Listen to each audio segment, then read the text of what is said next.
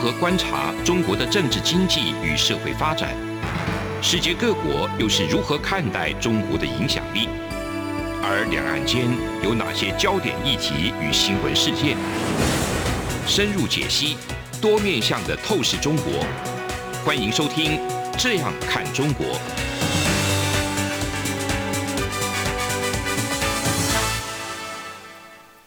各位听众您好，我是主持人张振宁。您现在收听的是中央广播电台《这样看中国》节目，张正霖时间。今天我们节目要谈的一个主题是，现在全球抢这个新冠病毒的疫苗哈，已经形成一个世界大战了。那我们今天来谈一下两岸的一个部分哈，就是针对这个新冠疫苗的部分哈，两边也有一些争执啦，或者一些摩擦，也有一些事件发生。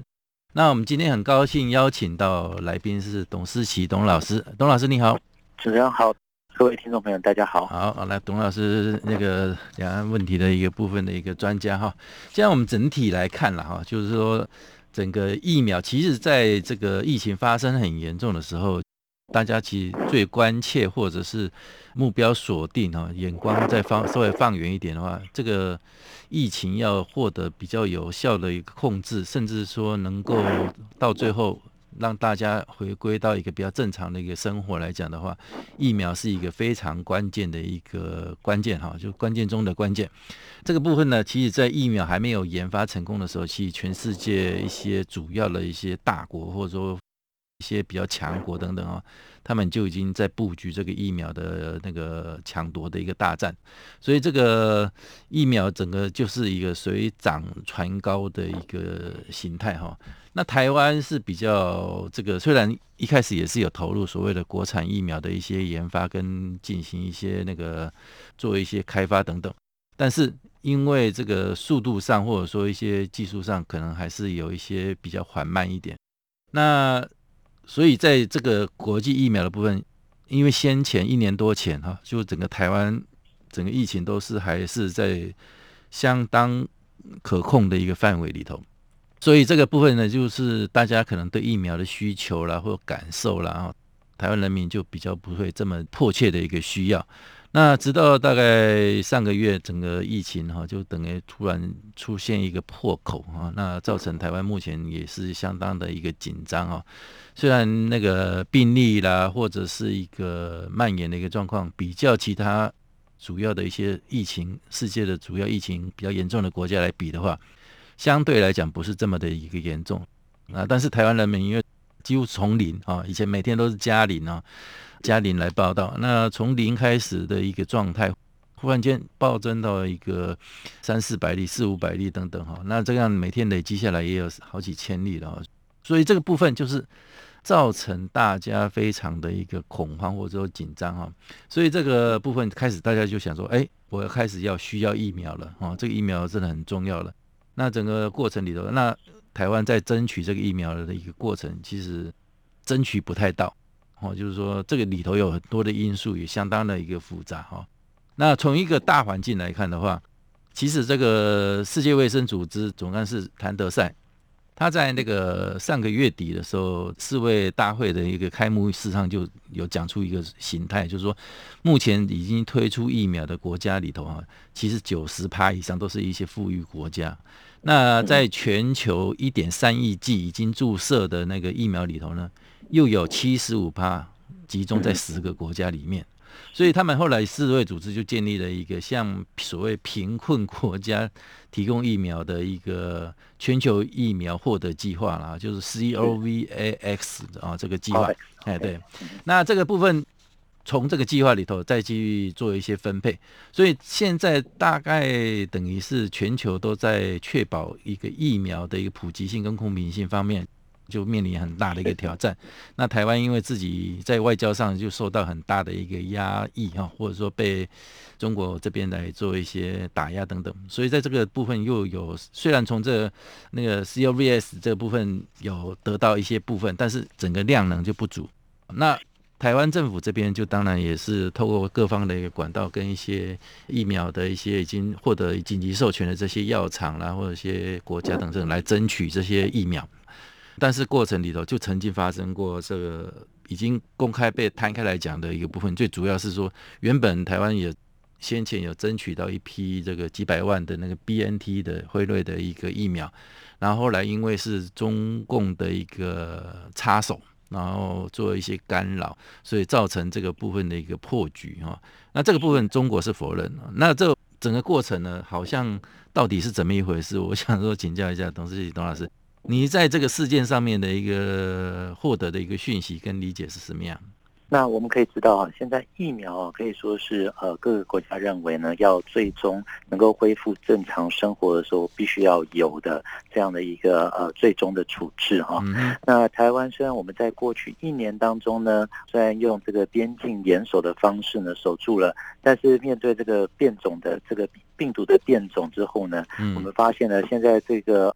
病毒越来越难只用手的方式哈，那所以说疫苗的这个开发当然是各国都觉得说非常重要了。那刚刚提到一个非常重要的重点，就是说为什么只有少数的国家的施打率这么高啊？那现在我们也知道说，美国现在可能其实已经每个人都施打疫苗都还会有剩，所以他开始要计划出口啊。对，那其实你如果说追本溯源的话。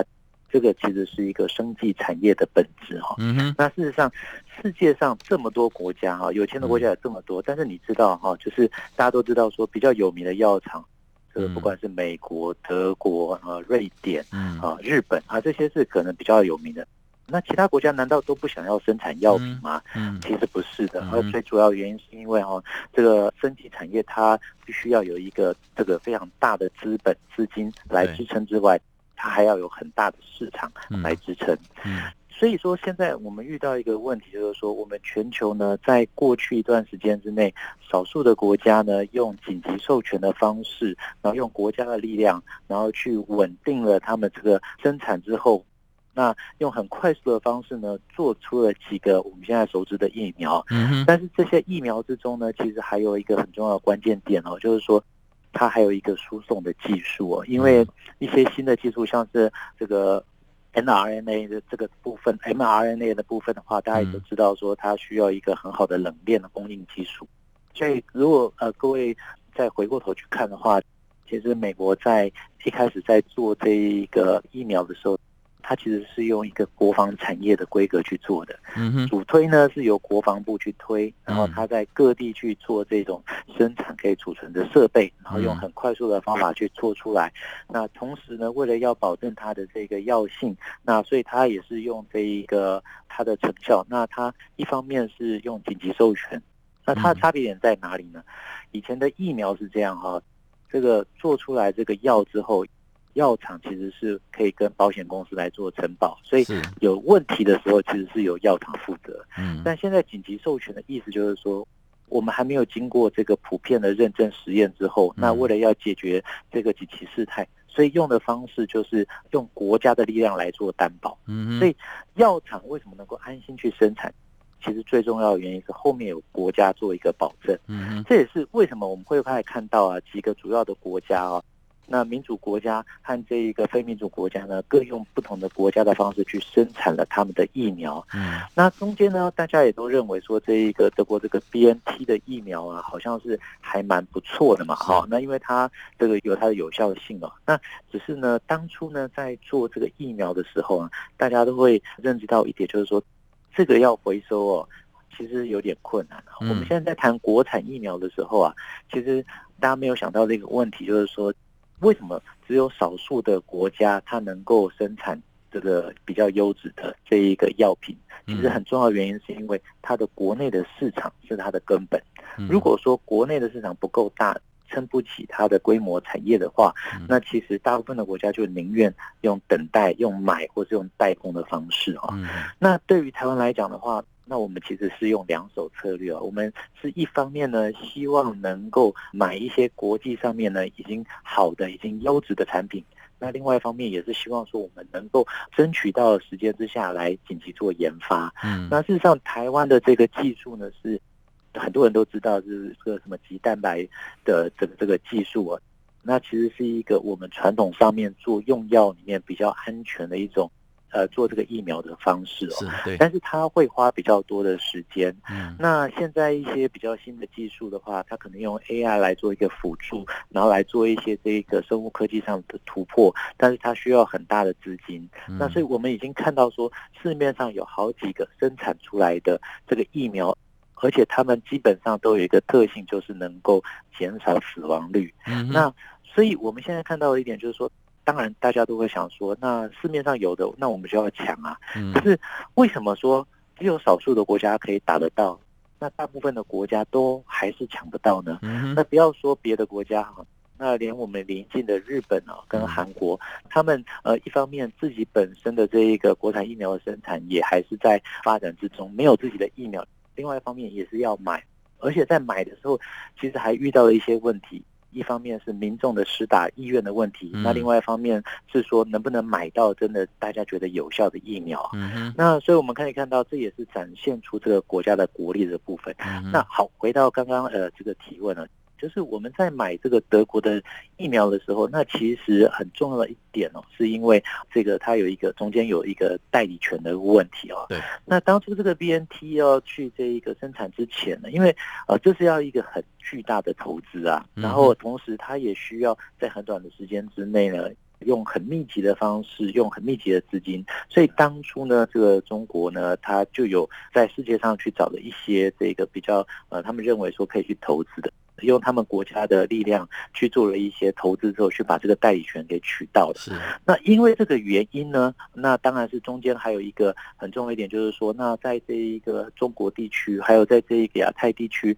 那这个代理权在他跟他们这个母公司的签约里面呢，是需要是由这边来做代理的。那所以我们其实呃，用我国的政府的立场，我们。一再的认为哦，其实买疫苗是要跟原厂买，是这一点是非常非常重要啊。对，提一个例子，对，提一个例子哈，那就是呃，韩国的大邱市哦，在最近呢传出了一个消息说，他们自己呢透过了这一个厂商，然后取得了几千万剂的这一个疫苗，但是韩国政府下令说不可以试打。嗯，为什么呢？因为这些呢等于不是透过真的。真正的厂商去跟他做一些呃进口代理，说他之后会有一个问题哦。我们以前的药呢，如果说出了问题的话，药厂会负责，因为有保险公司来做支付。是，但是现在呢，这些通过紧急授权，并没有正式核可的授权的这样的一个药品呢，是需要由国家的力量去做保证。对，今天你如果是打了这样子，呃，没有通过这个正常管道由。这个公司跟这个国家来做签约之后，签下来之后才能够用这样的方式去保障自己的国民。嗯，那中间谁来负责？那施打这个这个药品的来源是不是正常正当？我觉得这个是非常值得深思的。对啊，这个。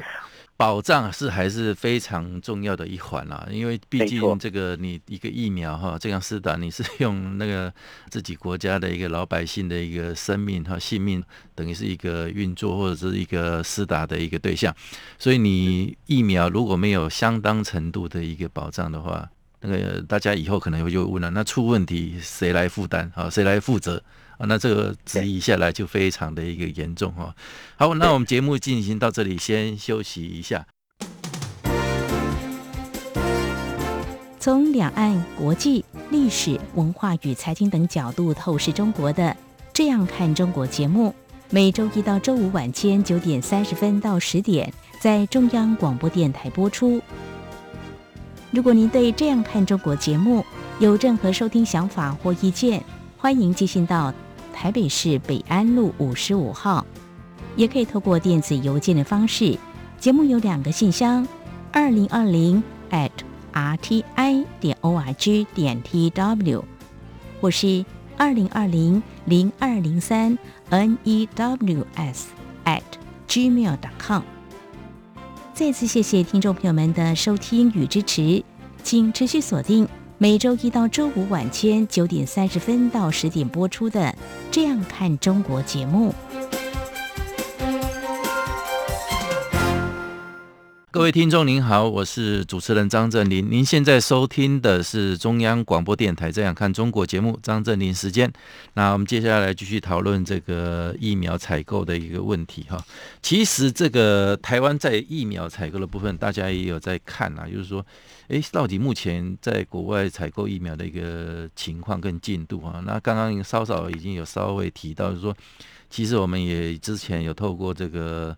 管道要直接去跟德国 BNT 这边来买，然后但是因为中国大陆的一个干预，然后最后一个落空哈。那这像这个部分，其实德国驻台代表的话，这边也有一个讲法啦，他就讲说德国的政府已经相当努力了。那这样的话讲的话中有话，没有讲得很白哈，但是这中间不言而喻了啊，大家心知肚明啊。中国干扰的一个因素，外交干扰的一个因素还是存在的。那另外，除了 BNT 以外，那个我们透过这个世卫组织的一个这个管道计划，也取得了相当剂量的一些 AZ 的一些疫苗嘛。目前打的应该快差不多了，应该不够了哈。在美国的部分，其实之前因为美国这个拜登总统这边也曾经有说要试出一些疫苗来资助其他的世界的国家，那台湾这边也有去做一些争取。但是，A I T 哈，就是那个美国驻台这边的要走之前哈，就是说他代表之前有讲一个话，就是说台湾目前的状况不严重，这种讲法又跟台湾人民的一个认知有一个相当程度的一个落差。那到底我们能不能争取到美国资源的一个这个疫苗的部分？再来就是说，人家说像包括国内也有一些政党啦，或一些地方首长。他们自己的一个表态的一个声音就很清楚嘛？为什么不找这个中国的疫苗，或者说我们自己透过中国这个代理商，呃，上海复兴那边也可以买到一些疫苗啊？那你政府为什么不承认、不接受等等哦？这些等等的一些质疑，那其实这中间很大的一个原因就是所谓的中国的一个因素啊。那中国的因素这个部分，呃，又涉及到所谓认知战的一个部分哦。那这个部分，台湾的国安单位的一些官员也有提出一些警示啦。所以这部分是不是请这个董老师来帮我们做一个分析？其实疫苗呢，原本它是一个纯科学的问题，嗯，也就是说它有没有效用，然后它是不是能够具体的帮助这个疫情的控制？所以我们可以看到啊，不管是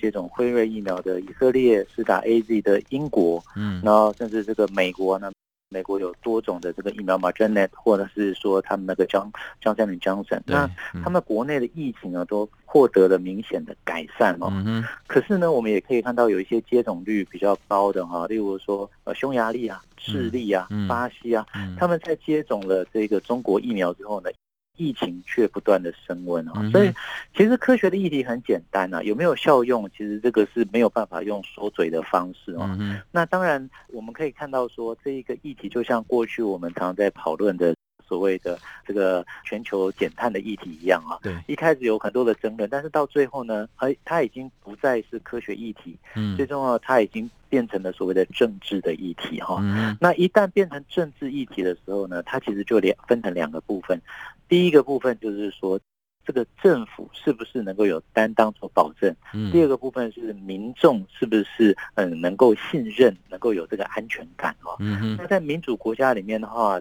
这两者都是同样的重要。嗯，那我们可以看到是说，这个中国疫苗的效力的部分呢，这个是有科学上的一些可以讨论哦。但是我们认为有效力的疫苗呢，它事实上遇到了中国因素的时候呢，还是会产生一些问题哦。嗯，那德国联邦政府愿意来帮助台湾，这个是没有问题的。但是作为一个药厂，它那个厂商他自己本身也有他的这个股权的。结构，然后还有包括它的市场的这些压力，它资金的来源的压力，所以他们可能会有一些选择。但是我们也可以看到一个很明确的一个状态啊，就是说这个疫苗如果说要来到台湾的话，那谁能够为它做保障？我想很简单的一点哦，那还是只有在地的政府，也就是说。作为一个主权国家的台湾政府，他必须要做一个严格的把关，同时他也要负完全的责任。是，那这也是在这一波的这一个过程之中，我们也可以看到啊，在台湾其实呢，认知作战，特别是针对疫苗，特别是哦，中国不断的宣称哦，台湾是以疫谋独哦，但是我们现在反而看到的是中国是以疫苗来促统，那不断的在那诉说啊，中国那其实有效的控制哦，但事实上。我们可以看到的是，中国本身其实还没有办法完全控制他们本身的，那他们内部的消息并不是非常的明朗，外界不是那么清楚。但都已经知道，现在在这个广州还是有疫情的存在，是对。所以说从这样来看的话，呃，一方面中国的这个对于疫情的控制呢，及他们的这个呃有效性呢，还是存疑的。那所以中国要给台湾有一些这一个什么呃来教导，我觉得这个是不必的哈。那最重要一点是，台湾民众还是需要由台湾政府来做这一个安全上的把关哦。那另外一方面是说，我们看到。在做一些正常的这些交易的时候，事实上都会卡到这个主权。对于中国来讲，就有所谓的主权的原则哈。是。那你如果说哈，这个 BNT 透过这个上海复兴来说到台湾，那你是不是呃，你这个签约的上面这个地区要写什么？写中国台湾吗？嗯。那你写中国台湾的时候，我我们这边能够接受吗？那即便是台湾这边因为到疫情的关系，那为了要救人命，去把它这个买了下来。然后签约的时候这样签，但是还会遇到一个问题啊，最后发生呃，如果说这个疫苗发生问题的时候，是由谁来做保障？是由谁来做担保？嗯，这这个空间你会发现非常明确的一件事情，就是作为一个主权独立的国家的台湾，我们的疆界是非常的明确，我们要保障的人民也是非常的明确的，而这一点呢，是必须要透过政府。直接跟这个药厂以及跟这个最终负责生产的这一个主责的这个厂商的地区来做这一个讨论啊。那中间如果说还有另外一个代理商，或者说有其他的这个的话，那我觉得呃，这可能会衍生出更多的问题啊。另外一点就是说，中国的这个认知作战哦，在台湾其实我们每天是看到它不断的上演。而且很重要一点是哦，呃，很多政治人物的语言或是贴图里面呢，往往都使用了中国的语言哦。嗯，这个不管是什么灭活病毒啊，或者是或者是说这个相关的这个中国的用语啊，大量的充斥在呃台湾的这一些贴图或者是网络里面啊，那你就可以看到说，其实真的呃，台湾没有说在想说说以疫谋独。台湾政府，呃，中华民国政府在想的是如何去确保中华民国台湾人民的这一个安全、身体健康、健康整体的健康。那想的东西呢是这件事情，但是呢，只有中国呢不断还在想说要如何在各个角度上面来占台湾的便宜，然后去侵吞台湾的主权。是，其实这个部分啊也很明显啊。刚那个董老师这边也有讲说，像进口代理的，或者说进口这个合约上面的一个签署，像这部分其实稍早，呃，我们这边那个卫福部的那个部长陈世忠这边也有讲到，很明显的，就是说当初跟 BNT 在签约的时候，一度快签成了嘛，然后后来因为这个合约上面用一个我国哦，我国两个字的，结果他们就就被看到或者说不敢用这个部分了。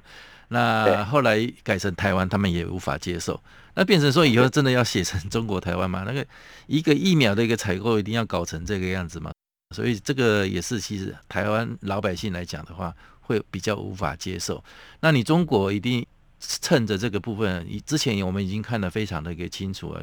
他在这个所谓用疫苗外交的一个手段，借着这个他们自己科兴或者说国药集团研发出来的一些疫苗，在一些第三世界了，或者说中南美洲一些国家啊，大量的去做一些所谓的疫苗外交，那甚至还要挖我们邦交国的一些墙角等等，这些事实都很清楚，都摆在眼前了。所以这个部分就是说，到底好，你说台湾要买个国际的一些这些大厂的疫苗。就是以疫谋毒，好像跟日本捐赠给台湾 AZ 的疫苗，也是以疫谋独，啊，不会让你得逞啊，这种话都讲得出来，这个对台湾人民的那个心呐、啊，就那伤的有多多重啊！你看，这是其实说你你想借这个机会去所谓的触统，就反反效果嘛，我就让逼着台湾人民去去离你越来越远，所以这个根本无效嘛，对不对？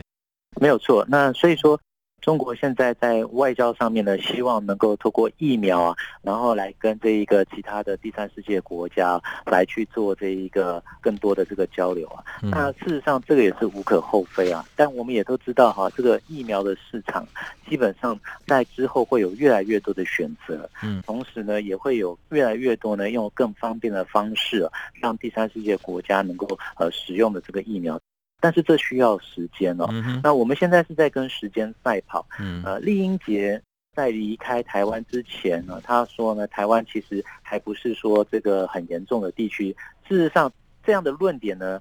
不能说是完全的错啊，因为就是跟其他世界各国比较之下呢，台湾的确是这个没有那么的严重，但是台湾已经在爆发的边缘，而且很重要一点是，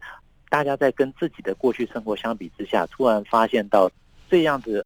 之前在新闻上面看到别国的行径啊，在台湾发生，事实上心里的恐慌是可以想见的。但是我们如果说考量了我们在国际上面采买疫苗的顺位，然后以及呃现在这个国际市场上面大家对于疫苗的这个需求和它的有效性的时候，我们还是认为呢，首重的一点呢是要先买，真的是比较具有这个效用，而且被公认具有比较好效能的这个疫苗。来保障国民的安全。嗯那另外一个方面呢，在可以的这个状况之下呢，要用更大的投入更多的资源哦，让台湾呢的这个国产的疫苗的研发能够更加的加速哦。那主要原因是在于说，我们可能哦可以出一大笔钱，然后去买的非常多的疫苗，来这个应付这一次的危机。是，但是。现在的病毒，我们看起来它已经不是这样子一时之间的事情哦，它可能会不断的反复的在出现，然后变种。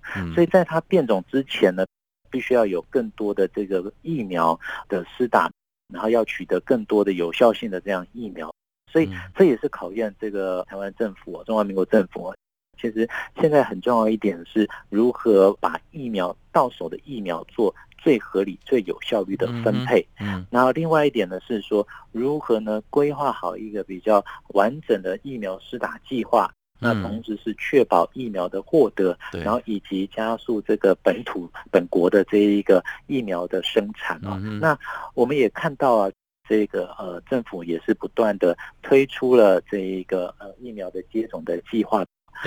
对。其实国人还是比较关心的是，这个一定要超前部署了。嗯，超前部署，安全的疫苗何时可以得到？那我想这个政府不断的在努力，但是外交现实上面的很多事情一旦公开之后，可能就会遇到了像是 BNT 过去破局的这样状况。所以说，现在台湾政府呢是非常的低调，而且很努力的在争取。不论是跟美国争取，不论是跟日本来去进行这一个 AZ 疫苗的换约的这个做法，不论是国产疫苗的这个开发，那其实最后面它都是表现出一点哦，这是世界上面各个国家主权独立的国家都在做的一件事情，就是自己的国民自己做救。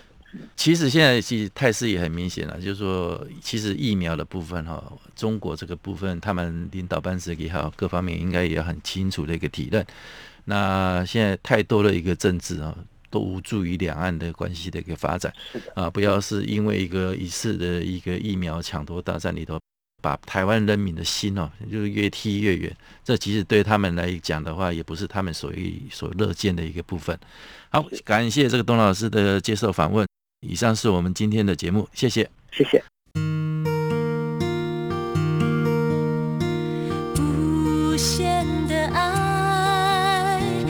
全世界传开，永恒的关怀，来自台湾之音 RTI。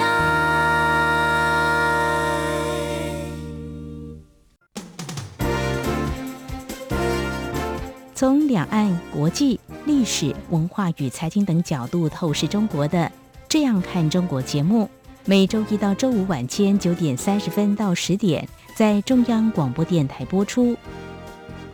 如果您对这样看中国节目有任何收听想法或意见，欢迎寄信到台北市北安路五十五号，也可以透过电子邮件的方式。节目有两个信箱：二零二零 at rti 点 org 点 tw，或是。二零二零零二零三 news at gmail.com。再次谢谢听众朋友们的收听与支持，请持续锁定每周一到周五晚间九点三十分到十点播出的《这样看中国》节目。